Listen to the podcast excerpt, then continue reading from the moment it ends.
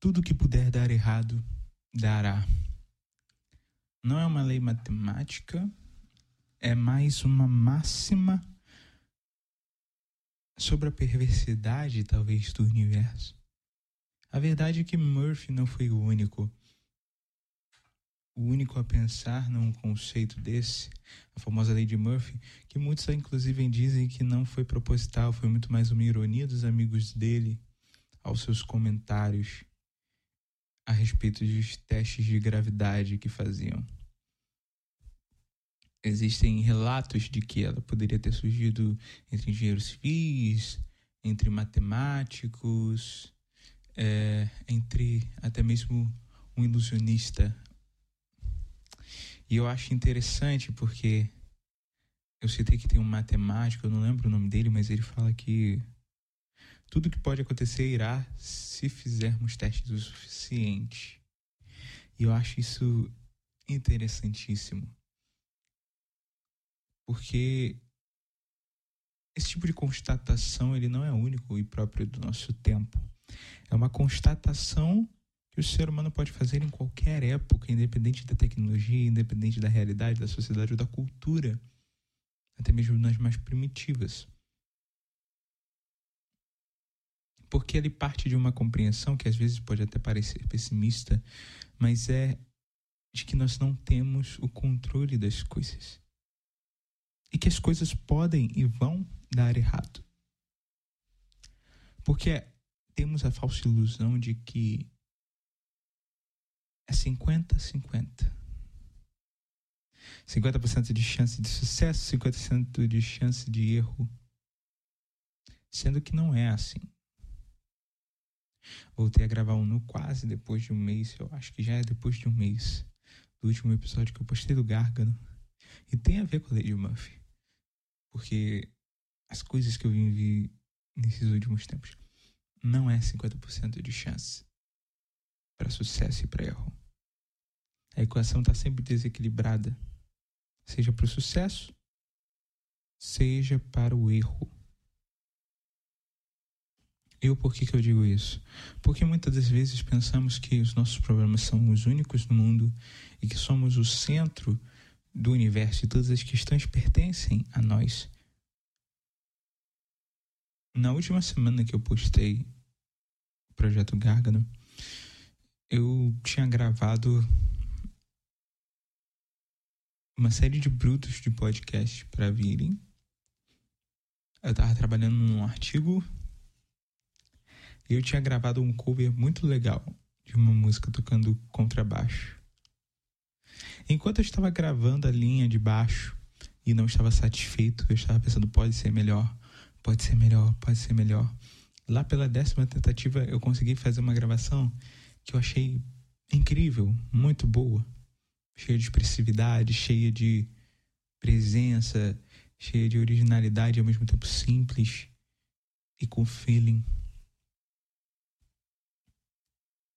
Ao virar o contrabaixo para apertar o pause na gravação,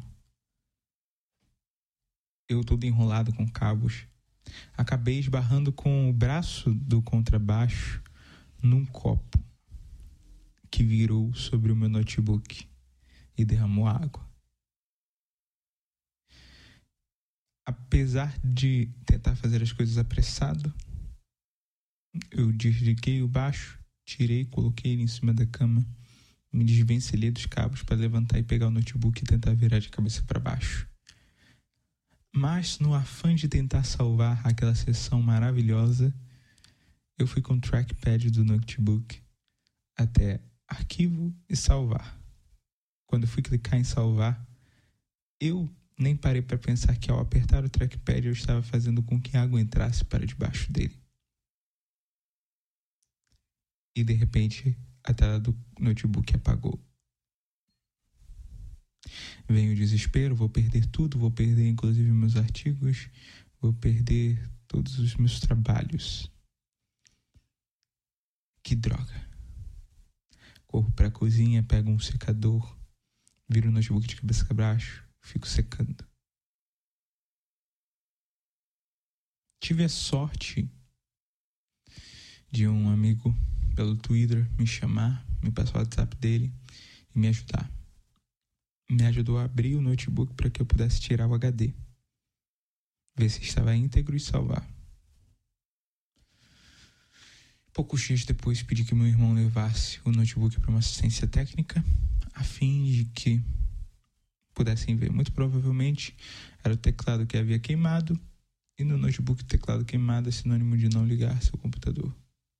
Dito e feito, era isso. Precisei desembolsar uma grana, uma grana que eu estava guardando para que eu pudesse comprar alguns equipamentos para o meu estúdio pessoal, para a gravação tanto de música quanto de podcast.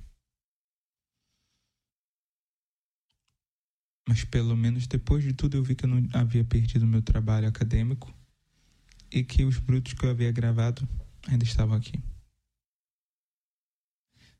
Então todo aquele desespero que bateu, que eu tinha perdido tudo e que tudo estava dando errado. Engraçado que o texto da música que estava tocando quando parou foi Felicidade vai brilhar no mundo. e eu me tornei alguém extremamente pessimista, dizendo: Nossa, tudo dá errado e tudo dá errado comigo. Nós temos essa mania quando as coisas fogem do nosso controle de pensar que as coisas estão dando errado somente com a gente e que só dá errado. Mas a verdade é que tudo é aleatório. Não existe controle sobre as coisas. É como se cada ação, cada segundo rolasse um dado. E ele não fosse justo igual. Não existe 50-50.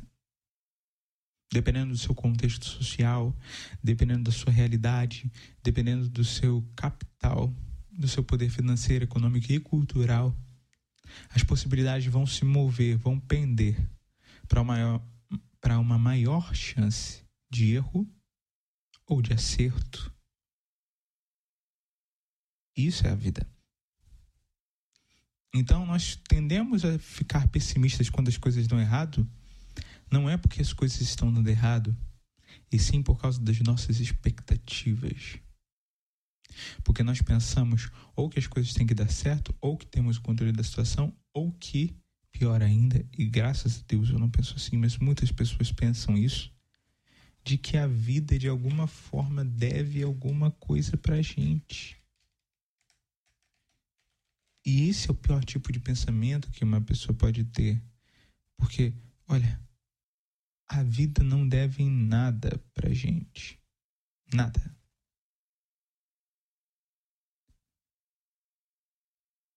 A vida é aleatória e ela assim será para todo sempre. Os dados vão rolar para cada possibilidade. Nós que devemos fazer as nossas escolhas. As coisas acontecem aleatoriamente. Não necessariamente tudo tem um porquê. E essa foi a realização que eu tive. Depois disso tudo, bateu pelo menos uma semana de desânimo e já ah, tá valendo a pena o que eu tô fazendo. Junte isso com o isolamento social, ficar trancado em casa e o desânimo só aumenta. E acredito que não sou só eu, somos muitos nessa situação. Mas o não é isso aqui. É vir falar o que está na cabeça, falar o que está na telha, o que estou vivendo. Abrir o coração sem edição, sem cortes, sem roteiro, sem nada. Eu acho que a lei de Murphy é sobre isso que eu estava falando. Não é um humor e pessimista sobre, sobre a vida. É só uma constatação da realidade. Que nem sempre o sucesso é possível e que, na verdade, o sucesso é a exceção. Quando a gente olha para exemplos como, por exemplo, exemplos como, por exemplo, foi péssimo. Quando a gente olha para exemplos como um que eu tive na faculdade, de aprender sobre o parto e o nascimento, a chance de sucesso daquilo ali, olhando friamente, é mínima. A primeira respiração do, do bebê fora do útero chega a ser impressionante que conseguimos. A chance de sucesso quase sempre vai ser muito menor do que a chance das coisas darem errado. Porque as infinitas possibilidades das coisas darem certo geralmente são muito maiores e mais variadas do que as possibilidades das coisas darem certo. Até porque as coisas darem certo é uma questão, um misto de expectativa e de ponto de vista. Então, a quantidade de coisas que pode acontecer diferente do que esperamos, imaginamos ou queremos é muito, muito maior. Mas isso é o que eu tenho para dizer hoje, neste episódio do Não. Te agradeço por ouvir até aqui.